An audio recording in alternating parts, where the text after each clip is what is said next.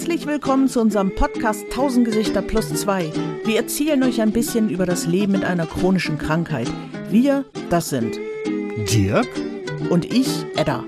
Und chronisch ist die MS, die wir beide haben.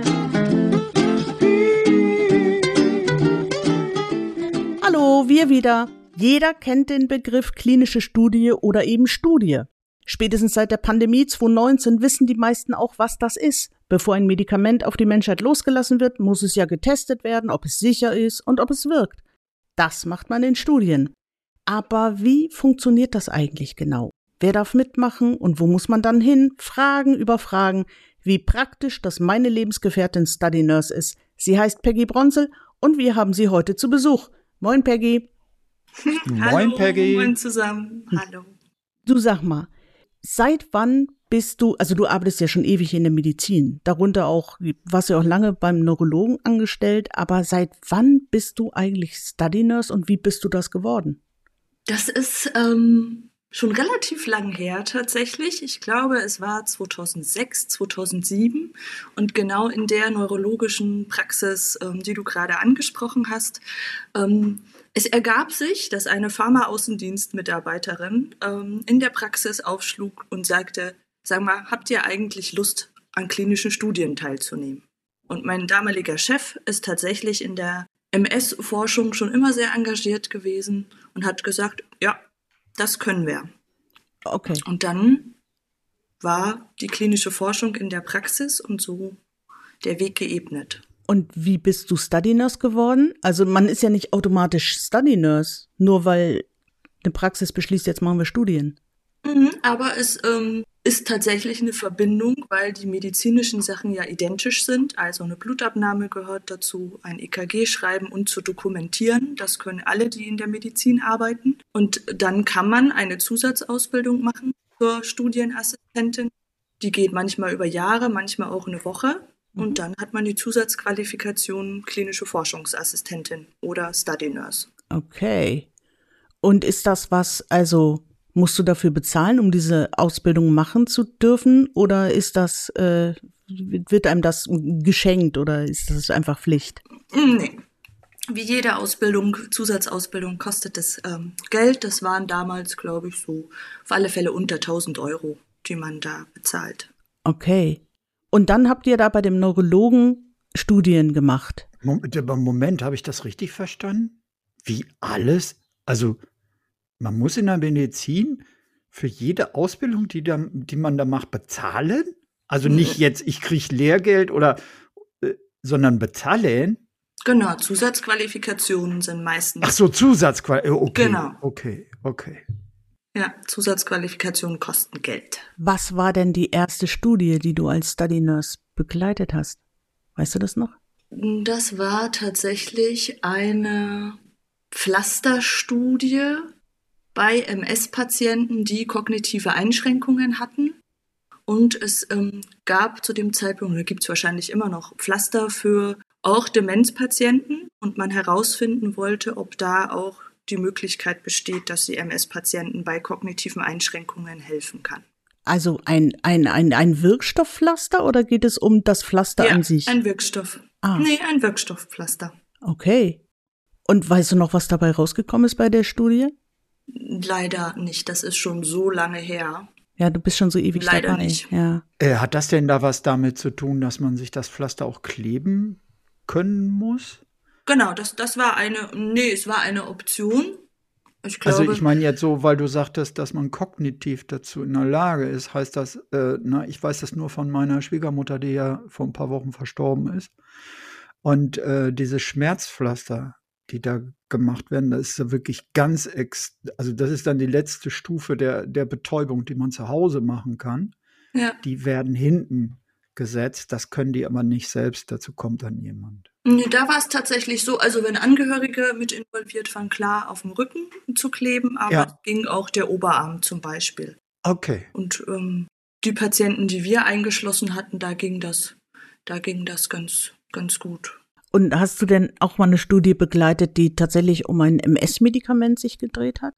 Ja, haben wir auch. Also gerade 2006, 2007 gab es ja noch nicht so viele Medikamente zugelassen. Da gab es eine hohe ein hohes Interesse daran, weiter Medikamente zu entwickeln, die in die Zulassung gehen, gerade für ähm, Patienten, die nicht so gut mit Spritzen klarkommen. Also ich weiß, da war ganz im Kurs äh, orale Therapien und da gab es natürlich auch Patienten, die gesagt haben, ja super, oral bin ich dabei, Spritzen finde ich doof. Und es war damals schon, schon richtig ähm, spannend. Wenn ihr jetzt aber einen Namen dazu wissen wollt, dann weiß ich den leider nicht mehr. Das ist nicht so schlimm. Aber wie funktioniert es denn überhaupt, wenn man jetzt an einer Studie teilnehmen will? Oder was ist der erste Schritt? Der Patient kommt rein zur Tür und sagt, da bin ich, ich will mitmachen. Was passiert? Genau, der allererste Schritt ist, dass man wirklich eine Studie angeboten bekommen hat von Sponsoren, also von Pharmafirmen. Und ähm, dann kann man das den Patienten anbieten, an einer klinischen Studie teilzunehmen. Der zweite und wichtigste Schritt, dass der Patient bereit dazu ist, dass er versteht, was es heißt, an einer klinischen Studie teilzunehmen. Da gibt es dann meistens unfassbar lange Einverständniserklärungen. Ich glaube, so 15 Seiten ist das Minimum, nach oben keine Grenze, wo die Studie eben ganz genau beschrieben ist, was kommt auf den Patienten zu, Aufwand, Nutzen. Risiko. Genau, Risiko. Interessant. Und ähm, gibt es äh, und wird dann, also du, ich, ich weiß ja so ein bisschen Bescheid, wir kennen uns ja ein bisschen. Ihr müsst ja quasi screenen, ob die Patienten passen. Genau. Nach Vorgaben des Sponsors. Also Blutdruck darf nur so und so sein, Gewicht darf nur so und so sein, Krankheit darf nur so und so sein, solche Sachen. Genau, der, der Sponsor legt vorher Ein- und Ausschlusskriterien fest. Mhm. Es gibt immer mehr Ausschlusskriterien als Einschlusskriterien. Also ähm, Einschluss wäre zum Beispiel das Alter, wenn man es aufs Alter beschränkt. Ähm, natürlich muss die Diagnose gesichert sein. Dann ist Schwangerschaft oder Stillen immer ein großes Thema in der klinischen Forschung, dass ähm, die Patienten nicht schwanger sind oder bereit sind zu verhüten, auch doppelt zu verhüten. Und die Ausschlusskriterien sind dann meistens Begleiterkrankungen, Medikamente, die nicht genommen werden dürfen, mhm. Alkoholkonsum, Drogenkonsum. Die Leberwerte spielen auch immer ein Thema. Genau.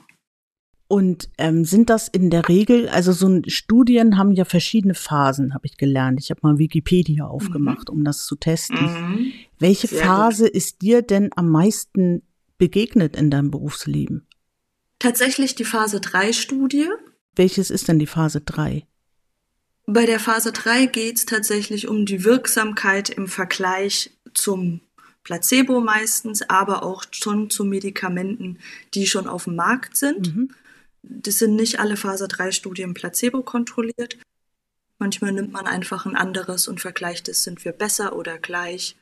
Ähm, und Phase 3 Studien ist immer die vor der Zulassung. Also wenn eine Pharmafirma das Medikament zulassen möchte, dass es auf dem Markt verfügbar ist, braucht es diese Phase 3 Studien. Es sind meistens viele Patienten weltweit, die eingeschlossen werden, um auch aufgrund ähm, naja, zu gucken, wie wirkt ein Medikament in Asien vielleicht anders als in Amerika oder in Europa. So die Bereiche sind da, deswegen ist das immer sehr international aufgesetzt. Und darf denn jede Praxis einfach so Studien machen? nee, leider nicht. Da gibt es sehr viele Vorgaben, sehr viele. Also als wir damals das Studienzentrum ähm, gegründet haben, gab es in einem Monat sofort zwei Inspektionen. Einmal vom Gesundheitsamt, was kam und guckte, macht ihr auch alles richtig und alles äh, den Vorgaben entsprechend und ein Sponsor-Audit, dass natürlich auch der Sponsor ja dazu verpflichtet ist, zu überprüfen, dass man korrekt arbeitet und nach den Richtlinien, die vorgegeben sind. Mhm. Das ist meistens äh, das GCP, also die Good Clinical Practice. Das sind internationale Richtlinien, wo es tatsächlich um den ethnischen und wissenschaftliche Richtlinien geht, an denen sich alle zu halten haben. Mhm. Und äh, ich habe immer von dir das Wort Ethikkommission gehört. Was ist das mhm. eigentlich genau im Zusammenhang mit Studien?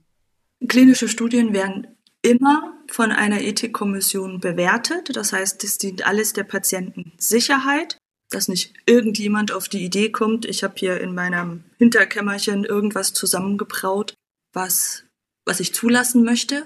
Die Ethikkommission bewerten das, ob die Patientensicherheit gewährleistet ist, ähm, dass da nichts passieren kann. Und wenn die Ethikkommissionen sagen, ihr habt grünes Licht, dann ähm, kann die Studie ähm, an den Start gehen. Und dann kommt sie aber durchaus auch noch zum Tragen, wenn dann eine Praxis sagt, wir wollen diese Studie. Da kann ja auch noch mal die Ethikkommission dazwischen treten, oder? Genau, das ist am Start immer mit involviert, dass auch die Zentren, das heißt dann immer, das Zentrum wird eingereicht. Mhm. Da gibt es dann eine Stellenbeschreibung, wo man wirklich alles aufführen muss. Wer ist der Arzt? Wie ist er qualifiziert? Wie viele Study Nurses gibt es? Wie ist deren Qualifizierung? Es braucht für jeden immer ein Backup. Das heißt, wenn der Prüfarzt nicht verfügbar ist, dass es immer jemanden gibt, der ansprechbar ist. Das gleiche für die Study Nurses. Wie ist die, der Informationsfluss geregelt an einem klinischen Zentrum? Gibt es einen Defibrillator? Also bis, bis ins kleinste Detail wird das da alles beschrieben und dann eingereicht. Und so die alltägliche Praxis als Study Nurse, wenn eine Studie läuft, wie sieht das aus? Also Patienten kommen zu euch, was passiert dann? Blut wird abgenommen. Genau, wenn man jetzt, es unterscheidet sich ein bisschen, zu welcher Visite der Patient kommt. Ich gehe jetzt mal davon aus, du meinst die, so die erste Visite, wo der Patient kommt.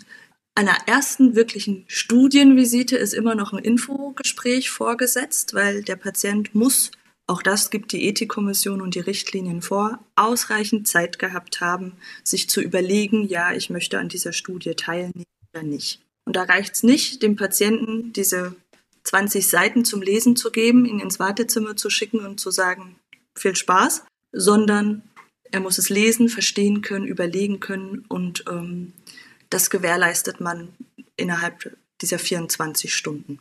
Dann kommt der Patient, hat ein erneutes Aufklärungsgespräch mit dem Prüfarzt, unterschreibt dann eine Verständniserklärung, das ist das allererste, was man tut.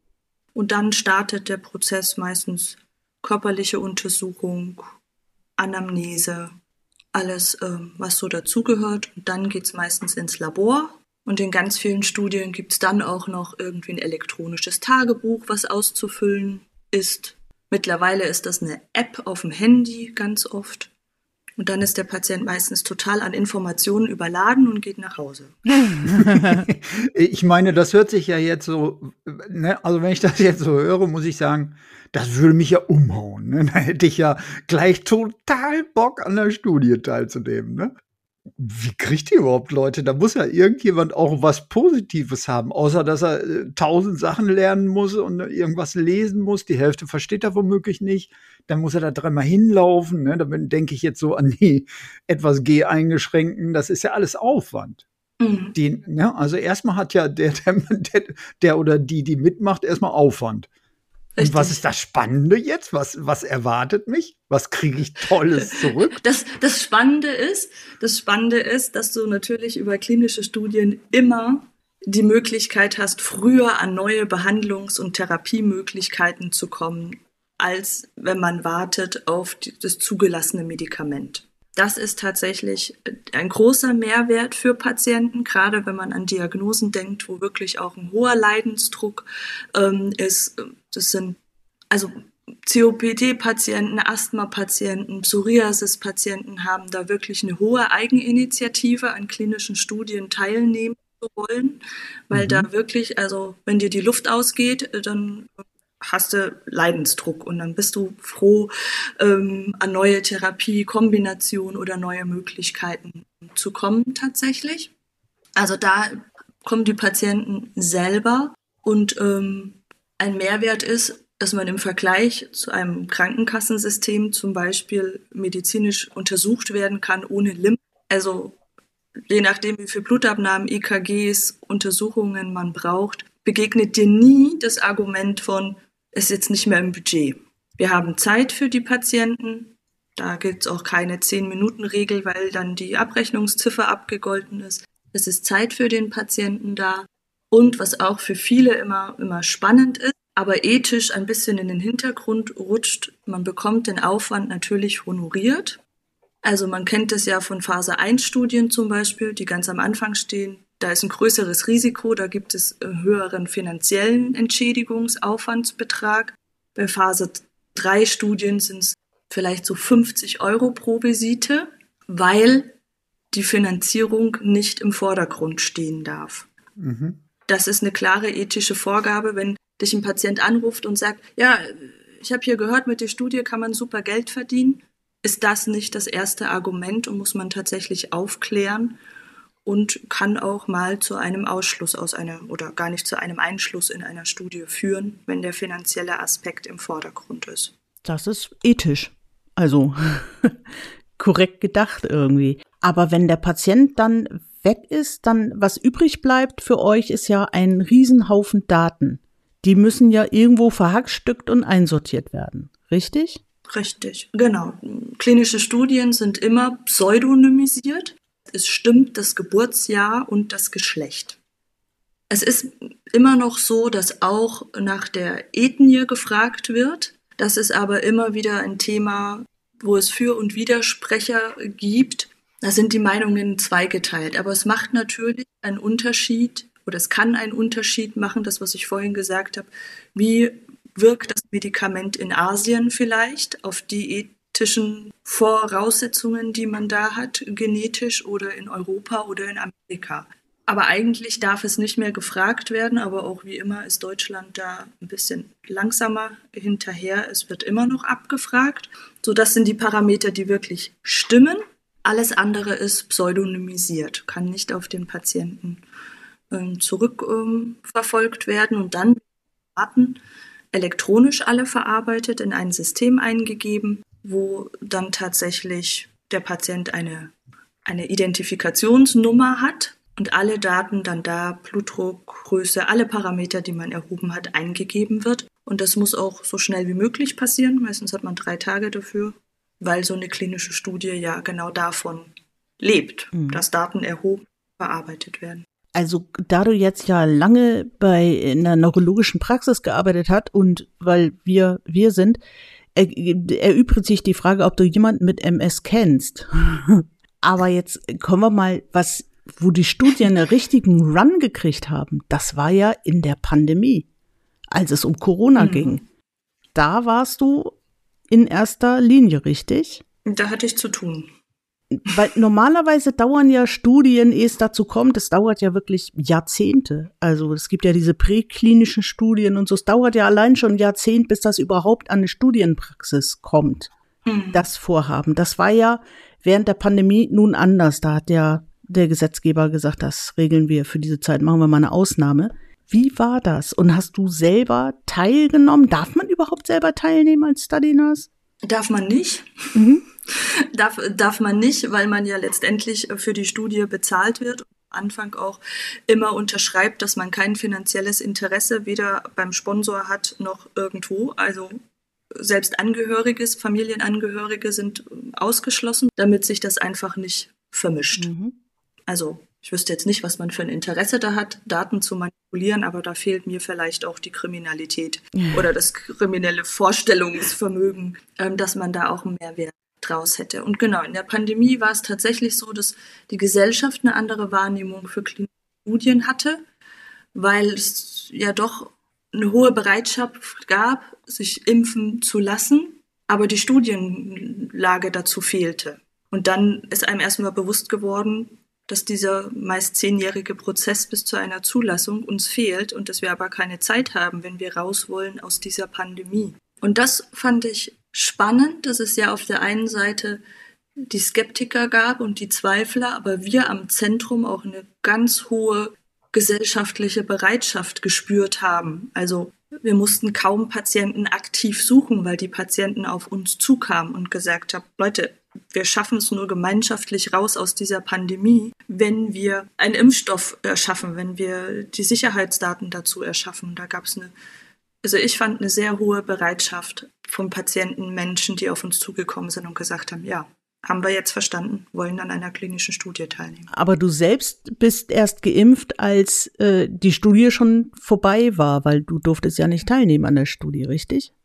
Ja, an der Studie nicht, aber ich gehörte ja zum medizinischen Personal und mhm. es war ja, also es war ja auch notwendig, dass die klinischen Studien laufen. Das heißt, ich habe die ganze Pandemie über gearbeitet und äh, hatte dann natürlich auch den Anspruch, mich frühzeitig impfen zu lassen mit einer Bescheinigung des Arbeitgebers, dass ich Teil des medizinischen Gesundheitswesens bin und ähm, da frühzeitig geimpft wurde.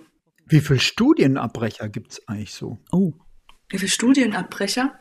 Oder gibt es die gar nicht? Also wer mitmacht, macht mit? Ich würde sagen, ja, ich würde sagen, wer mitmacht, macht mit. Also dadurch, weil es eben am Anfang eine bewusste Entscheidung ist, weil die mhm. Patienten auch so aufgeklärt sind. Studienabbrecher sind für alle immer doof. Also ja. ist für den, für den Patienten, Probanden doof, ist äh, für das Zentrum doof, für den Sponsor sowieso, weil Daten verloren gehen. Das heißt, ähm, es ist selten, wenn, dann ist es mal ein Umzug dass man die Stadt verlässt, aber auch da gibt es Möglichkeiten, dass man an ein anderes Studienzentrum transferiert werden kann. Und ich würde sagen, es ist ein ganz geringer Teil, die einfach keine Lust mehr haben und verschwinden. Okay. Das hört sich ja erstmal gut an, ne? wenn man bedenkt, wie das bei Basistherapien ist. Jetzt bei MS. Ja. Also da muss man ja sagen, weil das ja auch wirklich etwas ist, was du, sagen wir mal, unbegrenzt machen musst es ist ja immer noch nicht so, dass man weiß, wie lange man eine Basistherapie machen muss. Ist mir jedenfalls nicht bekannt. Das heißt, du nimmst nicht jetzt ein Medikament und kannst davon ausgehen, oh, irgendwann alles gut, sondern das weiß man nicht. Sowohl in die eine als auch in die andere Richtung, muss man sagen. Und da hatte ich ähm, ja durch meine Erfahrung, ich habe ja mal eine Kolumne geschrieben für einen Pharmahersteller und die Erfahrungen sind da doch relativ schlecht. Patienten äh, bleiben selten bei der Basistherapie. Da gibt es riesige Abbrecherzahlen. Mhm. Also deswegen finde ich schon interessant, dass bei so einer Studie dann die Leute äh, dabei bleiben. Wobei da muss man ja auch wissen, wie lange geht denn so eine Studie im Schnitt? Also das ist ganz unterschiedlich. Es gibt Langzeitstudien, die gehen über drei Jahre. Okay. Es gibt, es gibt aber auch Studien, die gehen 24 Wochen. Es gibt Studien, die gehen nur zwölf Wochen. Also das ist ganz unterschiedlich, so wie das vorher ähm, festgelegt wird, wie lange man die Daten sammeln möchte. Aber wenn man jetzt nicht gerade in einer Facharztpraxis ist, wo Studien zu dem Fachgebiet laufen, wie finden Praxen eigentlich ihre Probanden? Also was ist da die Connection? Steht es in der Zeitung? Kommt alle her? Genau, Marketing ist immer auch ein, ein Thema. Es gibt den alten Klassiker, man inseriert im Stadtanzeiger über eine Anzeige. Da ist meistens dann aber auch die, die Altersgruppe, die man anspricht, die entsprechende vom Patienten, die sich melden. Es geht viel, viel virtuell, also auch über die sozialen Medien. Mhm. Und dann gibt es tatsächlich auch Anbieter, so wie das mein aktueller Arbeitgeber jetzt zum Beispiel ist, dass es ein virtuelles Portal gibt im Internet, wo sich Patienten registrieren können, wenn sie Interesse an klinischen Studien haben. Und ähm, wir dann gucken, wo gibt es die passende Studie, in welcher Stadt passt der Patient, sind die Ein- und Ausschlusskriterien erfüllt und dann vermitteln wir dem Patienten eine klinische Studie, die für ihn passt. Also du hast im Prinzip die Straßenseite gewechselt, was klinische Studien angeht, du. Genau, nach, nach langer Zeit Study Nurse sein wollte ich auch, ich hatte schon immer die ganze klinische Forschung interessiert und jetzt ähm, läuft das dann unter Projektmanagement. Das ist sozusagen das Aufsetzen der Studie und nicht mehr direkt am Patienten sein. Und das ist das, was ich jetzt seit ein paar Wochen mache. Spannend. Und Dirk hat ja da eine ganz spezielle Frage, die äh, würde ich jetzt mal an dich richten oder Dirk mal fragen, ob der die mal fragt. Aber ich weiß nicht, ob man die überhaupt beantworten kann. Ja, mir geht es als erstes um die, um die Daten an sich. Sind diese Daten, werden die irgendwann veröffentlicht oder erwirbt der, der die Studie macht, diese Daten so, dass er damit machen kann, was er will? Oder kann ich irgendwie rausfinden oder, oder sagen wir mal, sind diese Daten per se öffentlich? Das wäre die erste Frage. Immer, wenn die Studie abgeschlossen ist, werden die Daten veröffentlicht. Jede Studie bekommt eine Eutra-CT-Nummer. Das ist ein Register, wo alle Studien gelistet werden, wer macht was. Da steht natürlich nicht alles drin, damit die Konkurrenz nicht mal guckt, ach, was macht denn der oder was machen die denn? Das machen wir besser oder können wir besser, wie auch immer. Das ist so eine Kurzübersicht. Mhm. Aber Studiendaten werden am Ende immer veröffentlicht. Also einmal auch natürlich im Internet, aber auch für die Patienten zum Beispiel. Es ist ja auch interessant, wenn man an einer Studie teilnimmt, habe ich Placebo bekommen oder habe ich tatsächlich Wirkstoff bekommen? Genau. So, das passiert auch nach Abschluss der Studie. Also wenn wirklich der letzte Patient weltweit die Studie abgeschlossen hat, dann gibt es irgendwann eine Entblindungsliste, Und das mhm. ist immer total spannend, weil man das ja selber auch nicht weiß und Vermutungen aufstellt. Ah, ich glaube, der hatte das und das. Und das ist manchmal ganz interessant, weil man ganz oft daneben liegt. Ja, das kann ich mir sehr gut vorstellen. Mhm. Ich hatte mir das schon gedacht, dass es schwierig ist, äh, weil ich habe das auch in anderen Zusammenhängen schon erlebt. Es ist etwas anders als in meiner Wissenschaft. Kommst du mit einer Studie, hast du nicht als erstes die Rohdaten in Handschrift, dreimal abgezeichnet von Professor irgendwie und Doktor hast du nicht gesehen, der das genau beobachtet hat. Da gehören immer Third-Party-Beobachtungen und sonst was dazu. Wird überhaupt nichts anerkannt. Weder ein Bild noch ein Graph noch sonst irgendwas. Gar nichts. Sowas ja. gibt es nicht. Ja, das heißt, jeder muss selbst, da sind ja Wissenschaftler dran beteiligt, muss auch selbst gucken können, stimmt das oder stimmt das nicht. Mhm. Das funktioniert einfach anders, glaube ich. Ja, da, das habe ich ja auch schon gemerkt, dass es anders funktioniert. Ich wollte ja nur mal so mhm. ne, am Rande. Aber apropos, ihr dürft ja gar nicht wissen, ihr werdet ja verblindet. Wie verblindet mhm. man sich in einer Praxis? Jetzt mal ganz praktisch. Wie viele Menschen sind da und wer macht? Man hält sich die Augen zu. Ja. Nein, also bei der, bei der vorherigen Zuteilung des Studienteams gibt es, wenn es eine verblindet oder eine doppelt verblindete Studie ist, immer unterschiedliche Teams. Mhm. Das heißt, es gibt ein blinded und ein unblinded Team und im besten Fall reden die nicht miteinander. Was aber im Praxisalltag ja schwierig mhm. ist. Genau, aber es ist zum Beispiel ähm, so, das ähm, verblindete Team macht die Laboruntersuchungen, hat Kontakt zum Patienten und das unverblindete Team verabreicht die Studienmedikation. Mhm. Das heißt, nur die Kollegin kann im System den Medikationsabruf ansteuern. Sie bekommt die E-Mail mit der passenden Medikation, nur sie geht an den Kühlschrank, nur sie bereitet es vor, nur sie verabreicht es dem Patienten. Und wenn die Patienten dann meinetwegen 30 Minuten überwacht werden am Zentrum, ist es aber so, dass das verblindete Team mhm. den Patienten lässt und fragt, geht's Ihnen gut, ist alles in Ordnung? damit nicht die Unverblindete sagt, ach, war ja klar, dass sie nichts haben, sie haben ja auch nur Placebo. Also das ist, damit es in keinster Weise beeinflusst werden kann, sind die Teams tatsächlich getrennt und da sind auch dann Kühlschränke abgeschlossen und ähm, genau, das ist ein wichtiger Punkt. So jetzt die Firma, wo du jetzt arbeitest, die ist ja quasi so ein Patientenmanager, um das mal so ganz, oder Dealer, um es doof auszudrücken, aber hab, da hast du keinen Patientenkontakt mehr oder kommen die trotzdem zu euch? Ihr seid doch eher ein virtuelles Unternehmen, oder? Genau, also ich habe keinen direkten Patientenkontakt mehr. Ich könnte noch Patientenkontakt haben, wenn ich mich entscheide, in den Kundenservice zu wechseln. Dann wäre der Patientenkontakt allerdings per Telefon.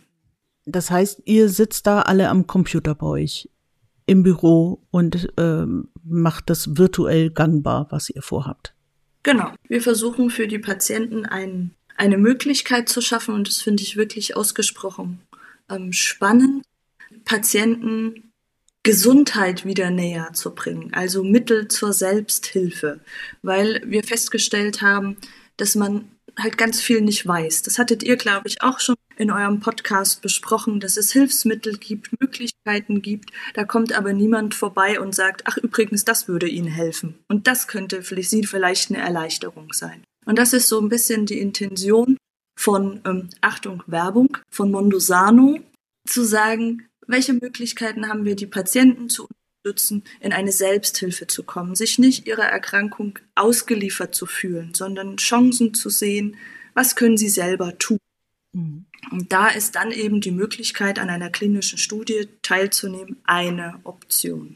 Ich finde, das äh, fasst das ganz gut zusammen, was worüber wir jetzt äh, eine halbe Stunde geplaudert haben. Man kann also eigentlich sagen, Studien zu verteufeln ist die billigste Art und Weise der Ignoranz man sollte sich damit beschäftigen und es ist nicht alles schlecht, was einem da vorgetragen wird und was mit einem gemacht wird. Im Gegenteil, sie sind wichtig. Wenn wir ein neues Medikament haben wollen, dann muss es ja irgendwo getestet sein auf Sicherheit und Wirksamkeit. So steht's ja auch. Ja, ist überlebenswichtig. Ne? So. Ne? Weil sonst würde ja tatsächlich irgendetwas Wildes passieren. Ne? Und jetzt, äh, wenn ihr an Studien teilnehmen wollt, könnt ihr euch unter anderem vertrauensvoll an Peggy Bronzel wenden. die da irgendwie Connections hat und euch äh, weiterhelfen kann. Vielleicht packen wir einfach äh, eure Firma in die Show Notes unten rein, dann können die Leute sich selbst ein Bild machen. Aber lehnt nicht gleich ab, wenn es euch angeboten wird. Äh, hört es euch an, lest es euch durch und entscheidet dann. Wenn ihr dann nicht wollt, bitteschön. Aber wenn ihr dann wollt, dann auch bitteschön. Naja, und besser informiert werden kann man ja nicht, ne? Als in der Studie. Das haben wir ja gehört. Richtig. Worüber wir nächstes Mal plaudern, würde ich sagen, wir sehen uns in zwei Wochen, hören uns in zwei Wochen. Das wird wie immer das Leben in unser Leben spülen. Wenn ihr uns erreichen wollt, Podcast at 1000 Gesichter plus zwei, da werden sie geholfen. Hinterlasst uns gerne Likes oder folgt uns. Wir sind überall da zu finden, wo Podcasts wohnen. Ihr könnt uns auch auf unserer Webseite besuchen, die übrigens Peggy gebastelt hat. Danke dafür, Peggy. Ja. Für heute sage ich einfach mal Tschüss in die Runde. Tschüss. Tschüss. Tschüss. Danke für die Einladung.